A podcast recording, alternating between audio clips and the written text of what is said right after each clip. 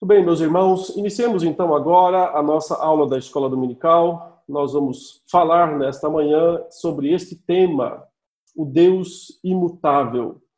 Uh, se eu só quero dar um aviso, como nós teremos uh, essa aula um pouquinho mais longa, uns 30, 40 minutos, né? Em seguida, nós vamos também dar oportunidade para ouvir as perguntas que os irmãos uh, quiserem fazer. Então, é, você já pode ir fazendo sua pergunta, colocando lá no chat a sua pergunta, e os nossos irmãos vão selecionar essas perguntas para que depois eu as responda aqui ao vivo, tá certo? Uh, se acontecer algum imprevisto, uma conexão cair, a gente já está há mais de uma hora aqui fazendo a transmissão, né? E, e aguarde um pouquinho que a gente volta, tá? Se acontecer alguma queda, alguma coisa, porque uh, pode dar algum problema de rede, eu procuro outra rede, enfim, retornaremos se Deus quiser. Nosso assunto, então, queridos, é este aqui, o Deus imutável. Ah, será que.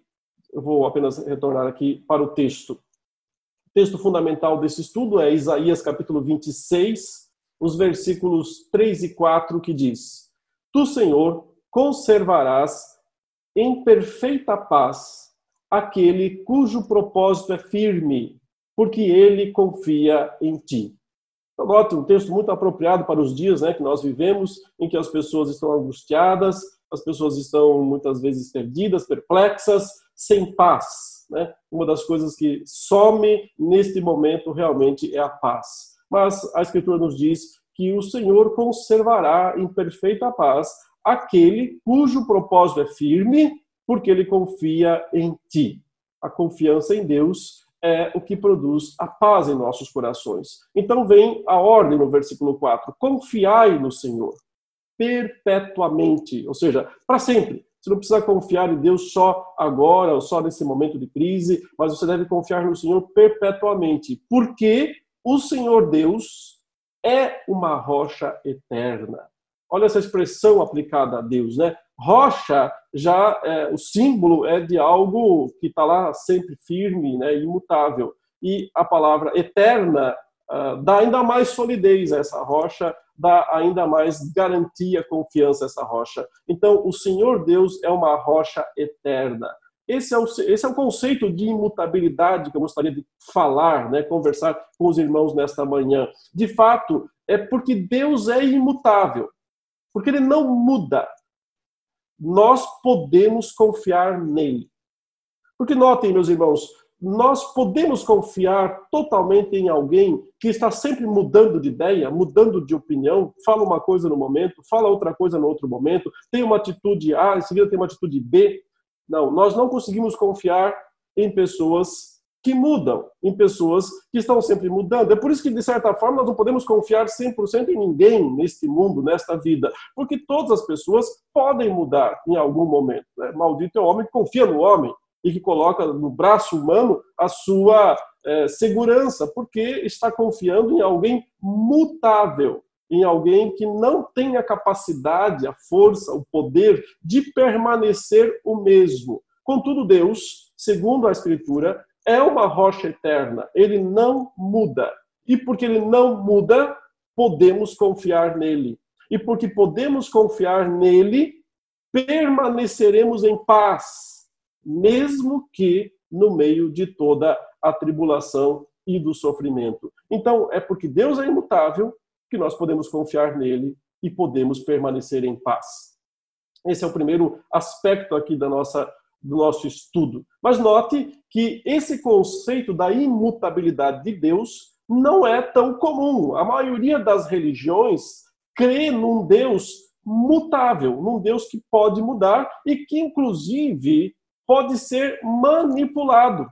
Então, ah, Deus toma uma decisão, uma atitude, né? mas de acordo com aquilo que as pessoas fazem, elas entram com algum ritual ou até mesmo com uma forma de chantagem contra Deus, e assim Deus vai mudar de ideia e Deus vai mudar de planos e vai mudar de posição e vai abençoá-las de alguma maneira. Né?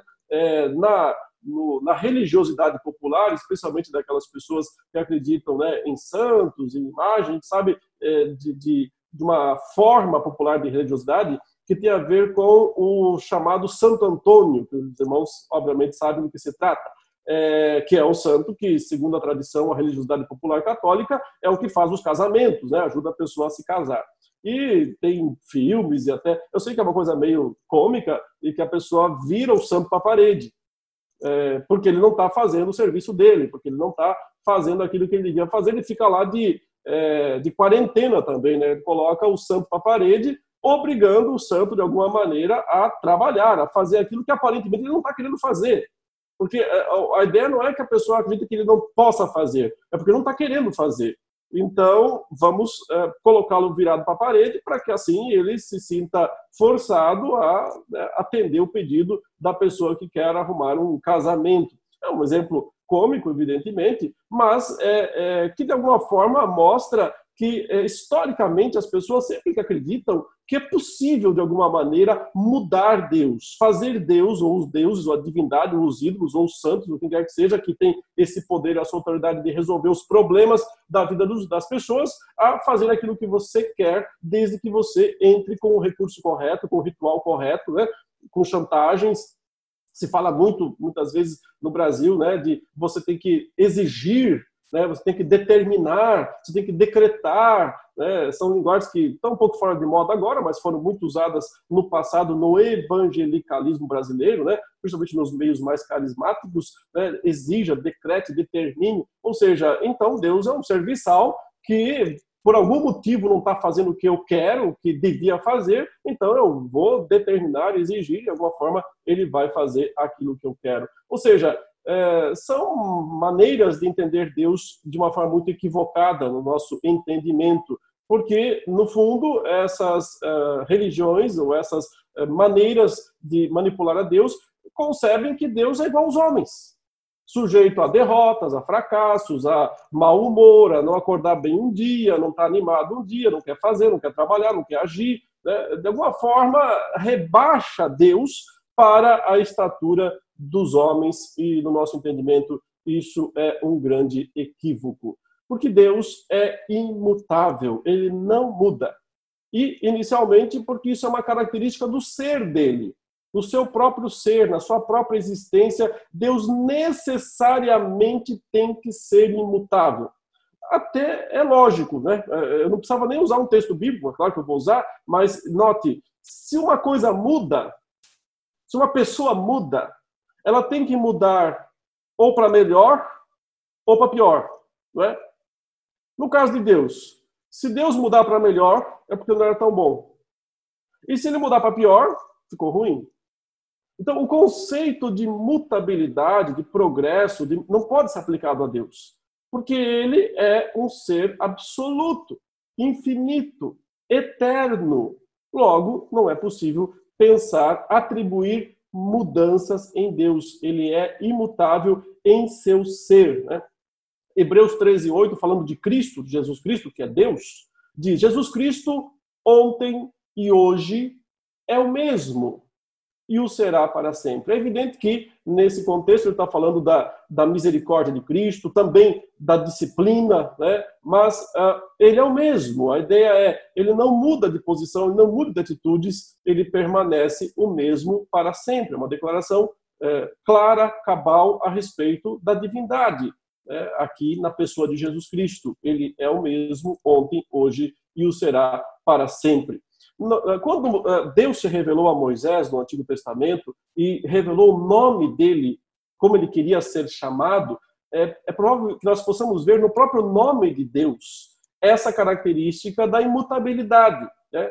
Eh, lá em Êxodo 3, versos 13 e 14, ele disse: Disse Moisés a Deus: Eis que quando eu vier aos filhos de Israel e lhes disser: O Deus de vossos pais me enviou a vós outros, e eles me perguntarem: qual é o seu nome?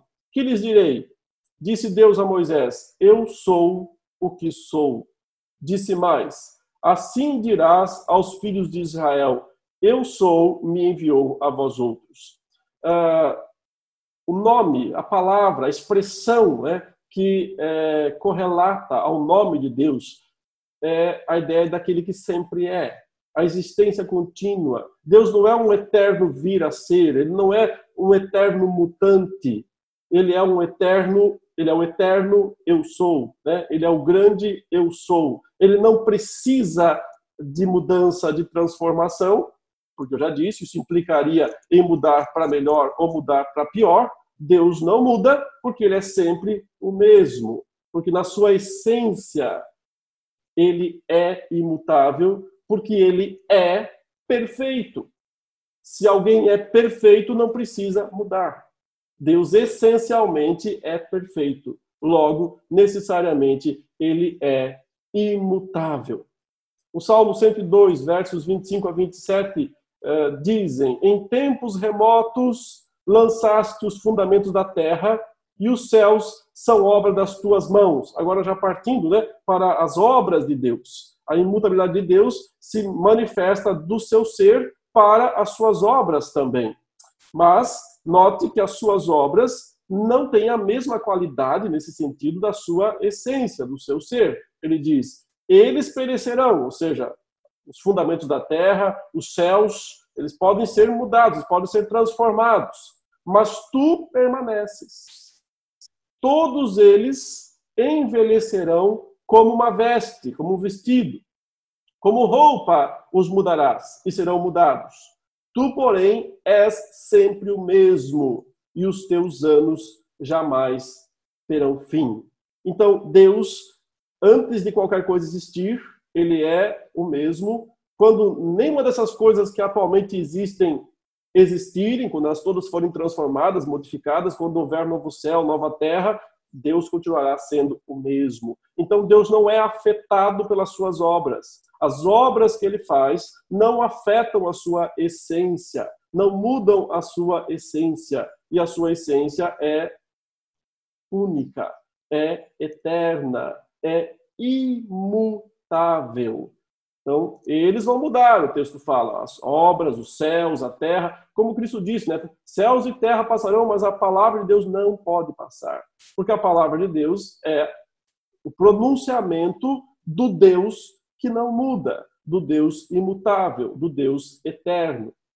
Tiago capítulo 1, verso 16 a 18 diz: Não vos enganeis, meus amados irmãos. Toda boa dádiva e todo dom perfeito são lá do alto, descendo do Pai das luzes, em quem não pode haver, existir variação ou sombra de mudança. Pois, segundo o seu querer, ele nos gerou pela palavra da verdade, para que fôssemos como que primícias das suas criaturas. Toda boa dádiva e todo dom perfeito são lá do alto, diz Tiago, descendo do Pai das luzes, em quem não pode existir variação ou sombra de mudança. O conceito é: Deus é a pura luz. E já que ele é a pura luz, não pode haver nenhuma sombra, nenhuma variação nessa luz. Né? Mesmo agora, quando eu estou aqui transmitindo, tem uma luz diante de mim, mas ela, ela treme, ela muda de posição, porque não é pura luz. Mas Deus é pura luz, no sentido de que ele habita em luz inacessível, né? É, é o sentido da sua perfeição, a sua eternidade, a sua completude, a sua infinitude, logo a sua imutabilidade. Então não pode haver sombra no ser de Deus, não pode haver variação no ser de Deus. Ele é absolutamente imutável em seu ser. Continuando a nossa exposição, nós vemos que Deus também é imutável em seus propósitos. Tem um E a mais aí nessa frase. Deus é imutável em seus propósitos. Em Efésios capítulo 1, versos 9 a 12, é, na sequência da passagem em que Paulo está falando sobre a predestinação, a eleição, no Filho Jesus Cristo, ele continua dizendo, desvendando-nos o mistério da sua vontade, segundo o seu beneplácito, que propusera em Cristo de fazer convergir nele na dispensação da plenitude dos tempos todas as coisas, tanto as do céu como as da terra. Nele digo, no qual fomos também feitos herança, predestinados segundo o propósito daquele que faz todas as coisas conforme o conselho da sua vontade, a fim de sermos para louvor da sua glória Então, eu sei que é um texto difícil, a passagem tem palavras complicadas, mas você vai ver várias vezes aí vontade, beneplácito, propósito, vontade, conselho, né? palavras todas essas que apontam para aquilo que Deus decidiu, para aquilo que ele determinou, para os seus planos eternos, seus propósitos eternos, que incluem todas as coisas, a existência e a consumação de todas as coisas, inclusive nossa, particular, né? Que fomos, como Tiago disse no texto que fazemos agora há pouco, gerados pela palavra da verdade, por, pelo Deus que não tem sombra nem variação de mudança. Esse Deus, que não tem sombra nem variação de mudança, nos gerou pela palavra da verdade, Tiago nos diz. E aqui o apóstolo Paulo está dizendo, ele nos predestinou por causa desse propósito dele, que é um propósito eterno, imutável. Qual é o propósito? Que nós sejamos para o louvor da sua glória. Então Deus tem um propósito para todas as coisas desde o começo. A sua glória, o louvor da sua glória. Portanto, ele estabeleceu tudo o que é necessário para que esse propósito seja alcançado. Deus não pode mudar este propósito porque faz parte dos seus decretos. O Salmo, é, Salmo 33, versos 8 a 11 diz: Tema ao Senhor toda a terra, temam-no todos os habitantes do mundo, pois ele falou e tudo se fez. Ele ordenou e tudo passou a existir. O Senhor frustra os desígnios das nações e anula os intentos dos povos. Mas olha por outro lado, o conselho do Senhor dura para sempre. Os desígnios do seu coração todas as gerações. Ele criou todas as coisas, ele estabeleceu um propósito para todas as coisas. Ah, as nações, no meio disso tudo, não podem, de forma alguma, inviabilizar né, esse grande propósito, porque os desígnios do coração de Deus têm que durar por todas as gerações. O conselho dele, a vontade dele, o decreto dele, o propósito dele tem que durar para sempre. Portanto, imutável Deus é em seus propósitos. Isaías 46, versículos 9 a 10 dizem: Lembrai-vos das coisas passadas da antiguidade, que eu sou Deus e não há outro. Eu sou Deus e não há outro semelhante a mim que desde o princípio anuncio o que há de acontecer, e desde a antiguidade as coisas que ainda não sucederam. Que digo, o meu conselho permanecerá de pé, farei toda a minha vontade. Então, meus irmãos, observem Deus falando de si mesmo, dizendo: Eu sou Deus, não tem outro, eu estou sozinho nesse cargo, eu não tenho ajudantes nem rivais, não tenho concorrentes eu sou Deus e não há outro. Eu sou aquele que anuncia o futuro, Deus fala.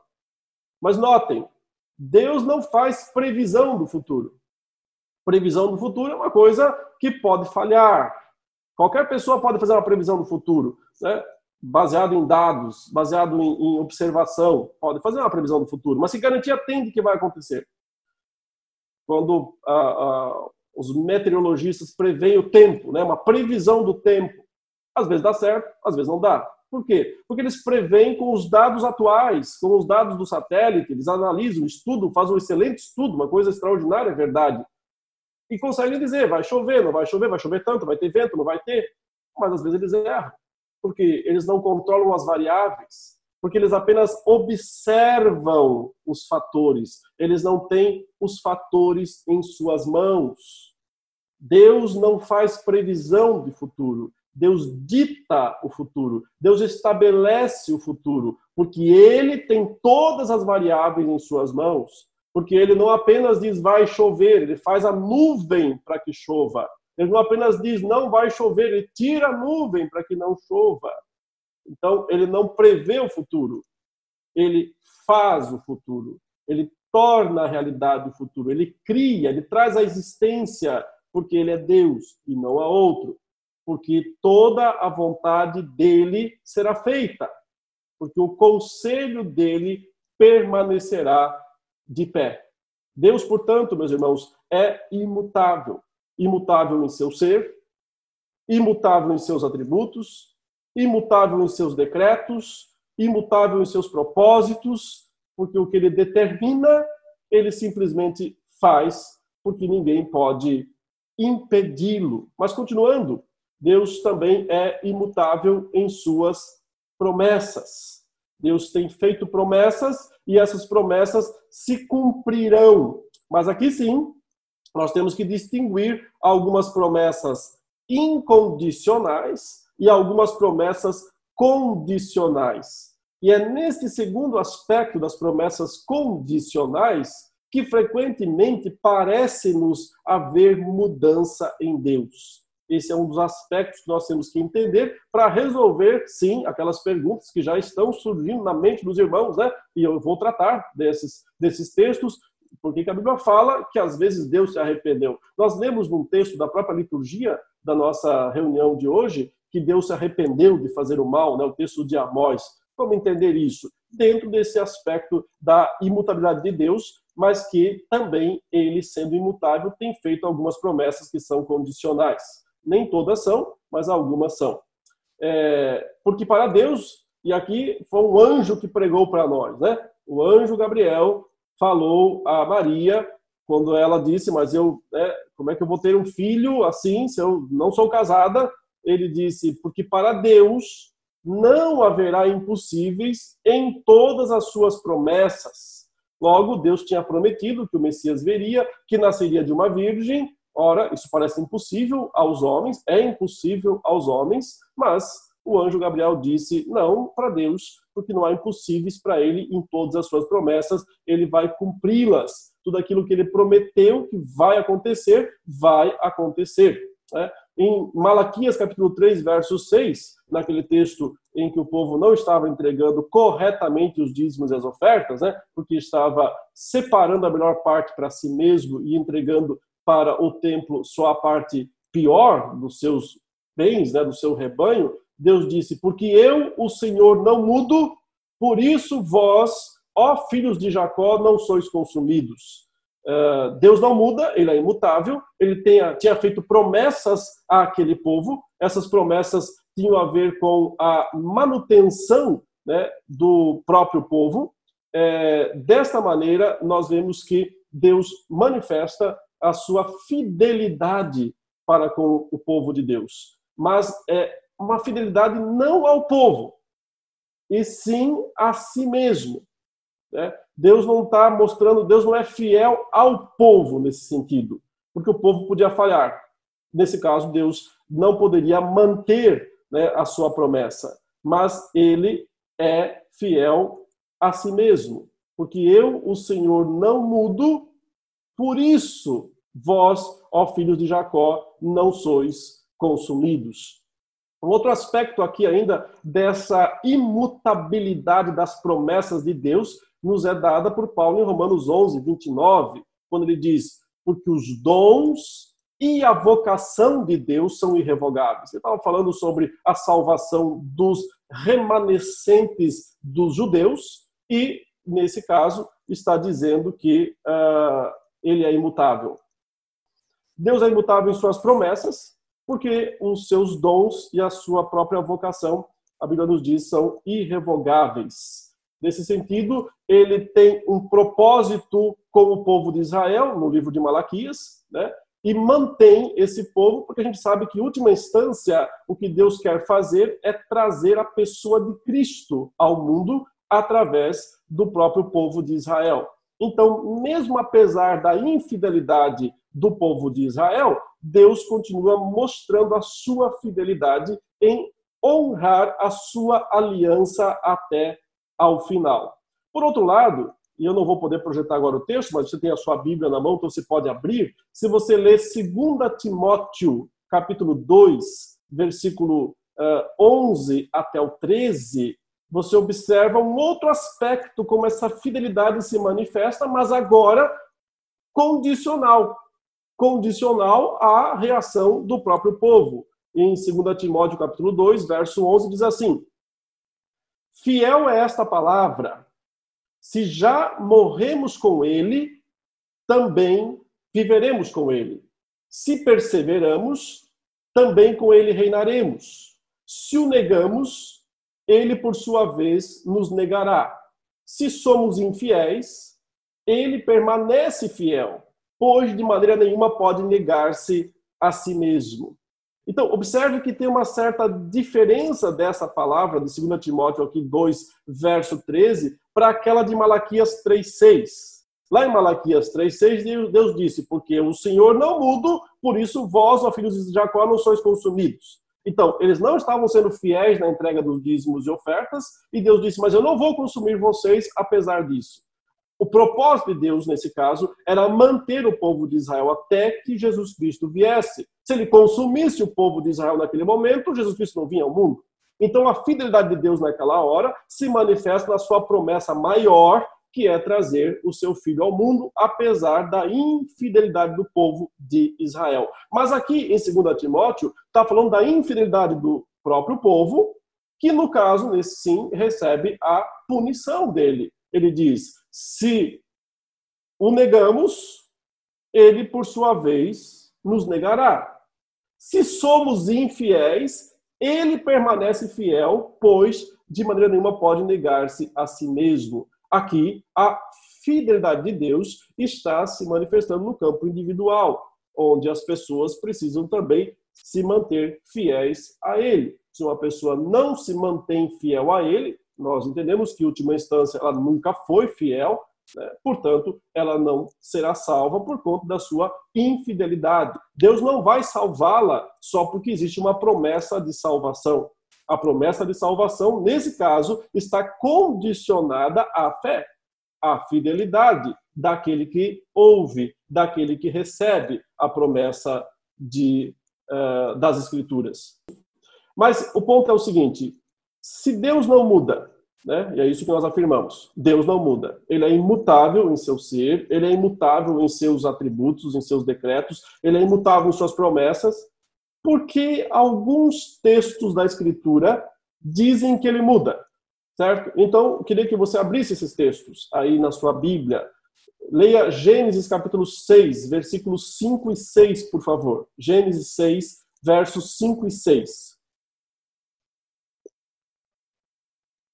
o texto diz: Viu o Senhor que a maldade do homem se havia multiplicado na terra e que era continuamente mal todo o desígnio do seu coração. Então se arrependeu o Senhor de ter feito o homem na terra, e isso lhe pesou no coração. Então, nota, aí está o, o, o termo, né, com todas as letras. Deus se arrependeu se arrependeu de ter feito o homem. E, na sequência, ele então ordena o dilúvio, a destruição de todos os homens. E depois escolhe um homem chamado Noé para preservar a humanidade e para reiniciar a humanidade. Não são mudanças, então? Por acaso Deus não está mudando de planos nesses casos? Ele não está de fato sendo surpreendido pela atitude da própria criatura, porque ele diz: não, olha, é, viu o Senhor que a maldade do homem tinha se multiplicado na terra e que era continuamente mal todo o do coração, então vou acabar com tudo. Isso não, isso não mostra uma frustração, não mostra uma impotência, de certa maneira, de prever a situação, como ela ia é, chegar. E então ele toma uma atitude né, é, contrária àquilo que ele havia pensado em fazer e passa a querer destruir o homem? Será que nós não podemos dizer, nesse caso, que houve sim uma, um arrependimento de Deus? Outra passagem, abra aí, depois eu quero fazer considerações sobre esses textos. No livro de Êxodo, capítulo 32, verso 14, depois que houve o pecado do povo de Israel lá debaixo da montanha, Moisés está lá em cima intercedendo com Deus, né? Deus disse que iria destruir o povo. Moisés intercedeu, disse: Deus não destrua o povo, porque senão é, isso vai ficar ruim para o seu nome, para a sua glória, né? O verso 14 diz: Então se arrependeu o Senhor do mal que dissera havia de fazer ao povo. Então, observe, ele não faz, ele promete que vai destruir o povo, mas na sequência ele mesmo muda de ideia e não destrói. Então, você tem dois casos aqui correlatos, né? É, um tanto quanto opostos, é verdade, mas correlatos. Porque, por um lado, Deus fala em Gênesis que ele se arrependeu de ter feito o homem e que ele vai destruir o homem, e então ele traz o dilúvio. E no outro momento ele tem o povo, quando ele diz que vai destruir, e o povo se arrepende, o Moisés intercede, na verdade, pelo povo, e Deus fala então que não vai mais destruir uh, o homem, né, o, a, o povo, a nação. Então, nos dois casos, parece haver, sim, um tipo de arrependimento em Deus. Né, o que parece, de fato. Uh, qual outra passagem que nós podemos ver aqui? Eu gostaria que vocês abrissem também em Jeremias, capítulo 7, versículo 8. Jeremias, capítulo 7, versículo 8. É uma passagem que também traz essa ideia, mas ao mesmo tempo eu entendo que ela já nos dá a solução para esse dilema, né? Porque aqui em Jeremias, uh, capítulo 7, versos 7 e 8, Deus diz assim: No momento em que eu falar acerca de uma nação ou de um reino, para o arrancar, derribar e destruir, se a tal nação se converter da maldade contra a qual eu falei, também eu me arrependerei do mal que pensava fazer-lhe. Certo? Então, Deus está dizendo que ele pensava em fazer o mal para aquela nação, mas havendo arrependimento dela, nesse caso, Deus não faz mais o mal que ele havia dito que faria.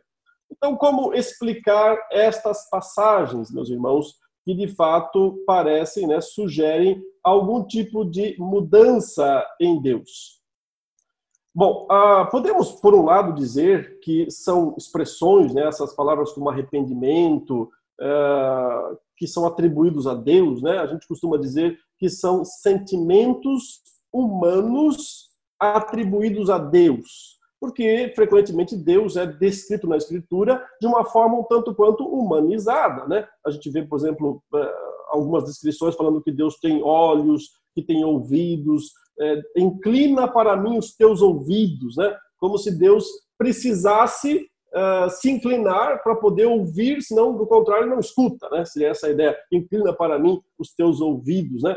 Às vezes fala das entranhas divinas se comovendo, Uh, obviamente, Deus não tem entranhas, Deus não tem ouvidos, orelha, Deus não tem olhos humanos, ele não tem essas coisas, porque ele é um ser espiritual, ele é espírito, né? E, e, e, e essas passagens, inclusive, são é, é, descrevem Deus antes da encarnação de Cristo, quando então, de fato, não há nenhuma é, parte do corpo humano né, que possa ser vista em Deus. E, no entanto, a Escritura usa esses termos para explicar atitudes de Deus. Então, são atribuições né, de características humanas a Deus. Nós não devemos pensar que elas são literalmente aplicadas a Deus. Elas são apenas ilustrações para que nós entendamos, sim, que Ele nos ouve, sim, que Ele tem coração, né?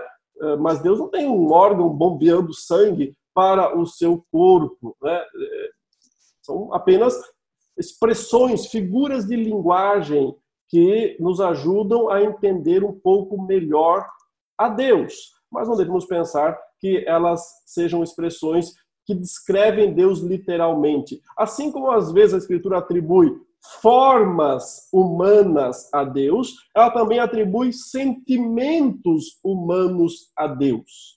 Porém, nós temos que fazer uma ressalva e dizer que Deus não sente as coisas do mesmo modo que nós sentimos.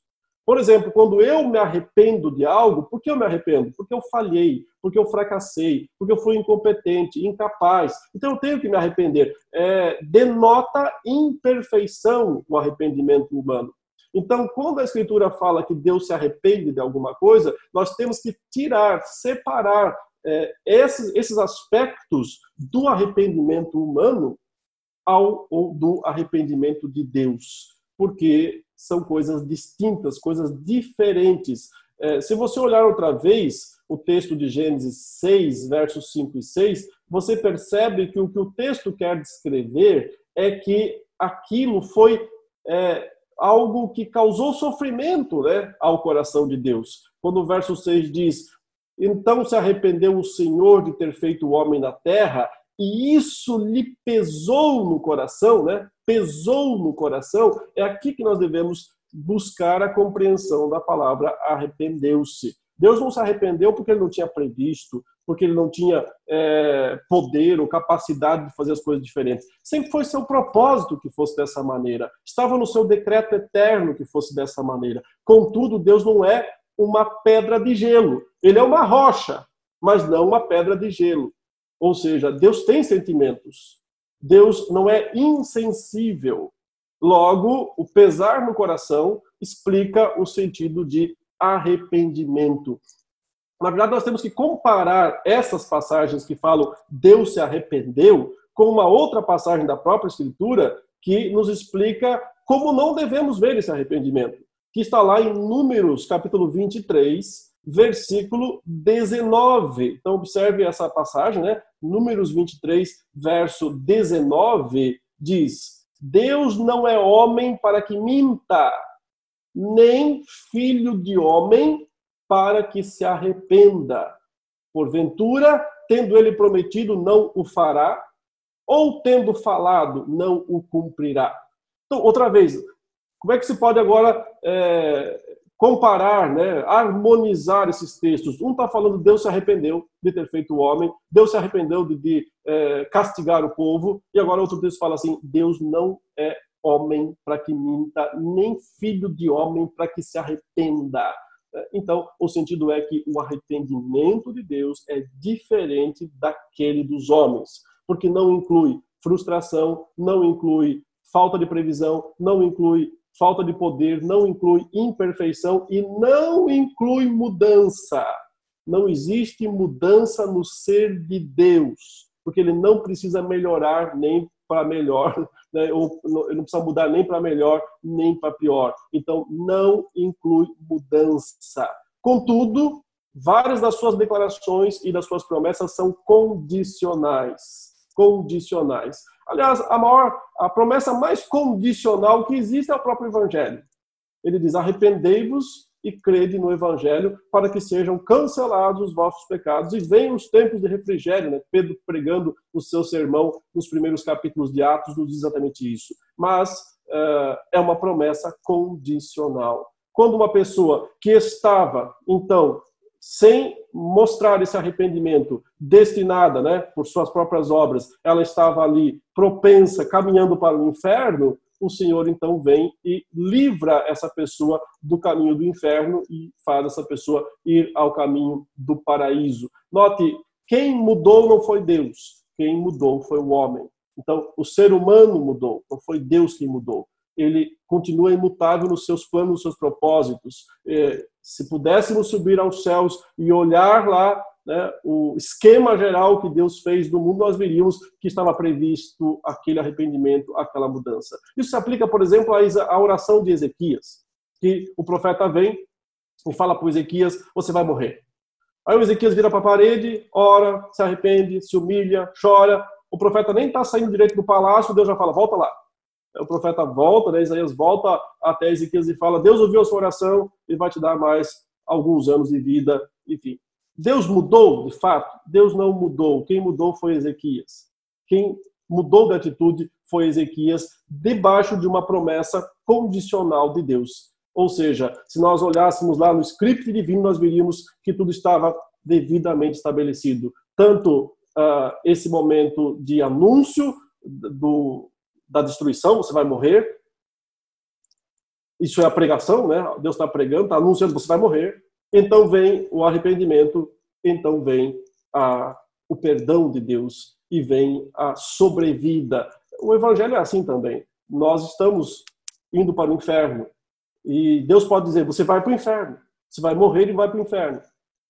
Então vem o pregador e diz: arrependa-se dos seus pecados, mude de vida, é, é, experimente a transformação de Deus, a graça de Deus. A pessoa diz: Amém, é isso que eu quero. Deus fala: você não vai mais para o inferno, vai para o céu. Deus não mudou, meus irmãos. Quem mudou foi o, foi o homem. E essa mudança do homem estava destinada, estabelecida desde todo o sempre por Deus. Então, insistimos, reafirmamos, não existem mudanças no ser de Deus. Ele é imutável em seu ser, imutável em seus atributos, imutável em suas promessas, ainda que algumas delas sejam condicionais. E é isso que nós gostaríamos de compartilhar com os irmãos nesta manhã. Gostaríamos agora também de é, responder algumas perguntas que já estão sendo colocadas no nosso bate-papo, né, no chat aí da nossa transmissão ao vivo, já caminhando para o encerramento dessa transmissão. Já estão chegando algumas perguntas para mim aqui. Deixa eu tentar.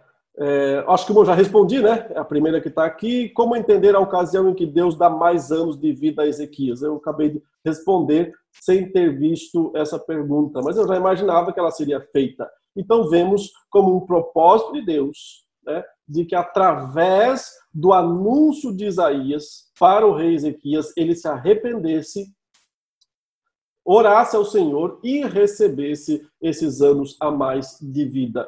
Uh, não houve uma mudança em Deus, houve uma mudança no rei Ezequias. E tudo isso fazia parte, obviamente, do propósito de Deus. Porque assim, se Deus não quisesse que Ezequias se virasse para a parede e orasse, ele não mandava Isaías lá, ele simplesmente o matava. Né?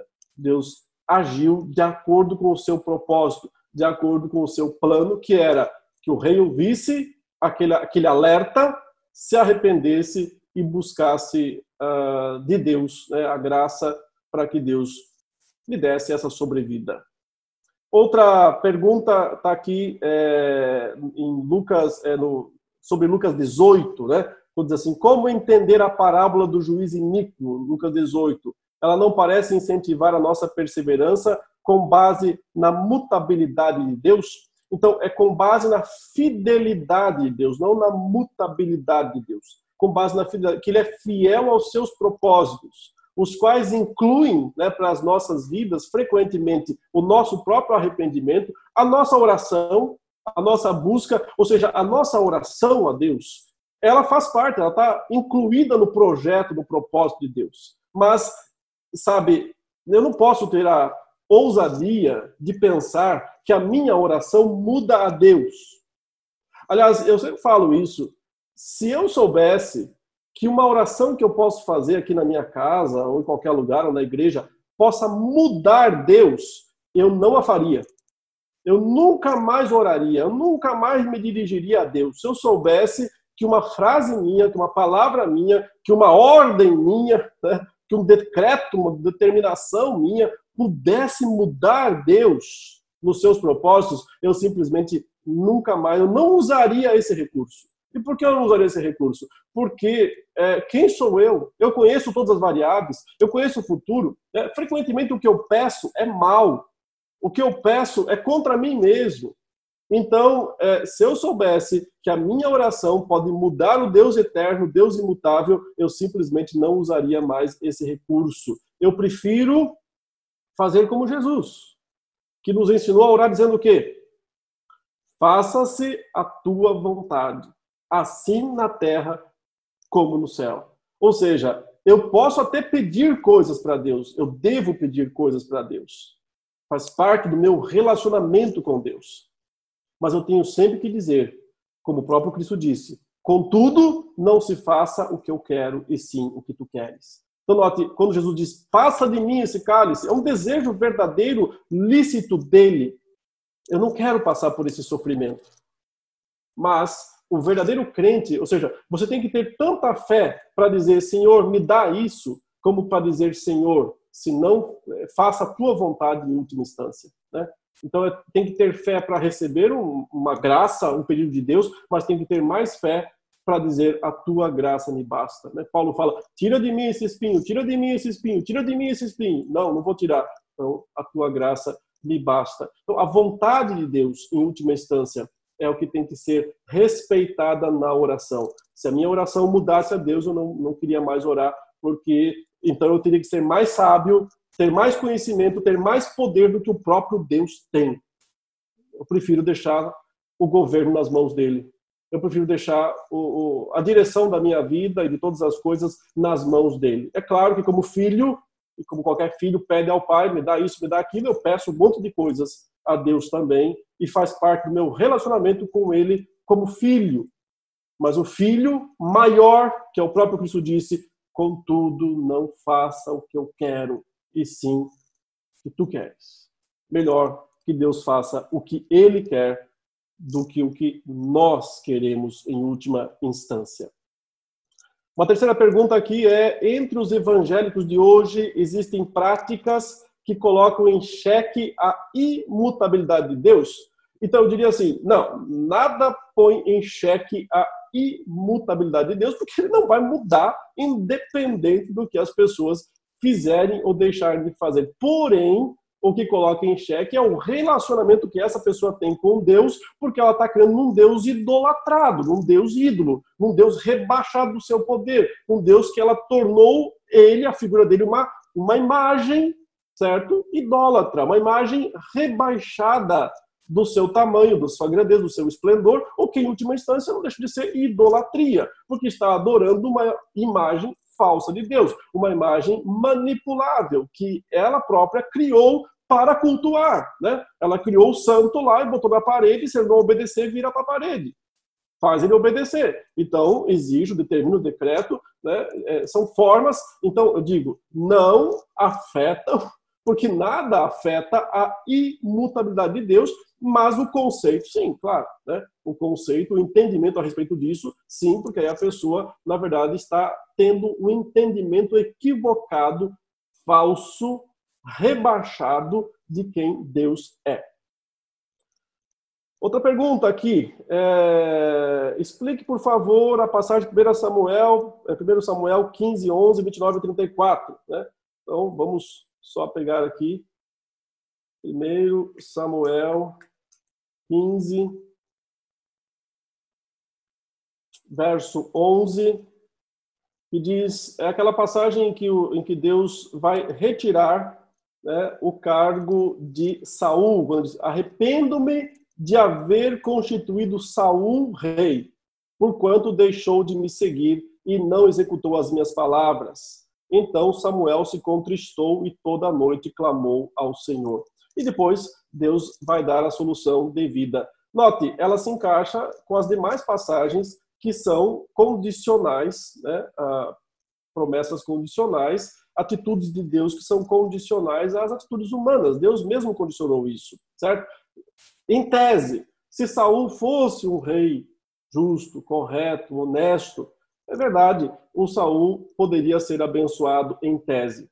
Mas você precisa lembrar que a própria escolha de Saul como rei sobre Israel já veio num contexto da disciplina de Deus sobre Israel porque o povo pediu um rei como das outras nações. Isso foi um pedido. Samuel é que julgava o povo. O povo chegou e disse: Samuel, você está muito velho, você não dá mais conta, seus filhos não são fiéis como você, não dá. Nós queremos ter um rei que lute as nossas guerras, um rei como as outras nações têm. Deus falou com Samuel: Samuel, não fique triste, tá? Com esse pedido aí deles. Eles não estão ofendendo você, Samuel. Eles estão me ofendendo. Deus fala, me ofendendo. Então o que Deus faz? Dá o rei que eles querem. O rei conforme as outras nações. Então, quando Deus escolhe e coloca Saul, Deus tem alguma dúvida do que Saul será? Ele colocou Saul para ser um, uma disciplina para o povo de Israel, um rei como as outras nações. Mas note o plano de Deus. Por um lado é disciplinar o povo com Saul, por outro, ele já tem Davi, claro, como um rei segundo o seu coração. Então ele dá primeiro o rei segundo o coração dos homens, aquilo que os homens querem, não vai dar certo, e depois ele dá o rei segundo o seu coração. Não tem mudança em Deus aqui. O seu propósito está tá seguindo o script claro de Deus. Não há nenhuma mudança no seu modo de agir. Mas no modo de se relacionar, quando vai para o campo pessoal, Deus se apresenta dessa maneira, descrito com formas, sentimentos, atitudes humanas. Né? Mas nós não devemos ver nesse arrependimento aqui, como também nenhum dos outros, fraqueza, falta de previsão, porque ele não é homem para que minta e não é filho de homem para que se arrependa. Então não é um arrependimento humano, é uma atitude de Deus condicionada pelas suas promessas, que neste caso tem a contrapartida humana que também é levada em consideração. Cinco, a quinta pergunta aqui. A salvação é condicional? Né? Então é a continuação da pergunta acima. Entendo que mudamos nossos caminhos porque fomos escolhidos me parece incondicional. Uh, ela é condicional por um lado, se a gente pensar no aspecto relacional que nós temos com Deus, eu tenho que crer em Deus. Se eu não crer em Deus, eu não serei salvo. Então é, a salvação é mediante a fé, né? É, pela graça mediante a fé. Nesse aspecto há uma condição clara estabelecida por, por Deus, qual é? Creia no Evangelho creia em Jesus Cristo e será salvo. Então, aí está o aspecto condicional. Ele é condicional na proclamação. A proclamação da salvação tem esse elemento de condicionalidade. Arrependa-se, creia e você será salvo. Agora, isso tem a ver com a proclamação aqui no nosso nível. Se fosse possível subir lá para cima das nuvens, né? Só a figura, é claro. E ver o propósito de Deus, veríamos que lá está escrito assim: predestinados para o louvor da sua glória, predestinado para ser conforme a imagem do seu filho Jesus Cristo. Então, se existe isso decretado sobre a sua vida, a sua salvação é incondicional em última instância, porque você não pode perdê-la. Ele é quem garante essa salvação até o final. Sexta pergunta, e aí nós vamos encerrar, porque já são 10h58 né, da manhã, com um pequeno delay aí da sua transmissão. O que podemos tirar dessa lição para os dias atuais com essa pandemia? Então, o que podemos tirar? Primeiro, essa pandemia não é algo que surpreende Deus, não é algo que muda os propósitos de Deus, não é algo fora do contrário do comando de Deus, ao contrário, tudo está devidamente encaixado na sua soberania e propósitos. Esse é o aspecto da incondicionalidade, da imutabilidade de Deus. Por outro lado, ela é sim também para todos os homens uma oportunidade para que se arrependam, para que se arrependam da sua falibilidade humana, né? para que se voltem para Deus, para que o busquem enquanto se pode achar, né? para que o invoquem enquanto está perto. Quando as pessoas ouvirem esse chamado, se arrependerem, crerem no Evangelho de Jesus Cristo, elas receberão salvação. Então, é, digamos, essa epidemia, essa pandemia, ela só alarga aquilo que no dia a dia Deus já tem feito individualmente com cada pessoa. Ela apenas se torna uma coisa mais maciça, mais global, mais visível, com uma grande visibilidade. Né? Esse aspecto é o que pode até ser benéfico nesses tempos em que nós é, vivemos. Né? Uma última pergunta aqui, na verdade é uma indicação final, se eu posso indicar livros sobre o assunto. Então, eu posso começar dizendo assim, todos os livros de teologia sistemática reformados tratarão sobre isso. Né? Eu posso falar, por exemplo, do livro de Luiz Berkoff, da Teologia Sistemática. Eu posso falar do meu próprio livro, né? Razão da Esperança, Teologia para Hoje. Tem um capítulo só sobre isso, a imutabilidade de Deus. Também o um material que os nossos irmãos usam na escola dominical, né? As Grandes Doutrinas da Graça. Tem um, um estudo, um capítulo que é a gente deu hoje, inclusive, é, faz parte desse capítulo do livro As Grandes Doutrinas da Graça, né? a imutabilidade de Deus. Existem vários outros livros, é, como, por exemplo, os livros do J. Packer, A Soberania de Deus. Uh, posso indicar aqui de cabeça também o livro do Kelly, se não me engano, Por que Orar se Deus já sabe? É um livro interessante, trata de alguns aspectos aqui, né? Enfim, esse, entre vários outros, todos os bons livros de teologia sistemática da fé, da teologia reformada, tratam em algum momento desse aspecto a respeito da imutabilidade de Deus. Meus irmãos, eu quero mais uma vez agradecer a presença de todos online, né, nessas quase duas horas aqui, duas horas de transmissão. Tivemos a nossa reunião devocional e em seguida a nossa aula de escola dominical e dizer que nós esperamos que os irmãos permaneçam firmes nos caminhos de Deus, nos propósitos de Deus, continuem é, desenvolvendo a sua vida de conhecimento e de piedade. Né? Nós queremos sempre buscar esse equilíbrio entre o conhecimento e a piedade. O conhecimento sem piedade é presunção, né? somente isso, E a piedade sem conhecimento normalmente vira loucura, excessos, exageros. Então, nós precisamos ter um conhecimento piedoso. É isso que nós buscamos nos estudos da palavra de Deus. E eu desejo de coração a todos os irmãos, membros da nossa igreja, não membros também que nos assistem nessa transmissão, que todos tenham uma semana muito abençoada na presença de Deus, na sua na reclusão do seu lar, que você possa dedicar tempo para o estudo, para a leitura da palavra, para oração. Acompanhe também as nossas programações durante a semana, segunda, quarta e sexta, os estudos com o reverendo Daniel, né? não perca esses aí também. Hoje à noite, às 18h30, com o reverendo Felipe Fontes.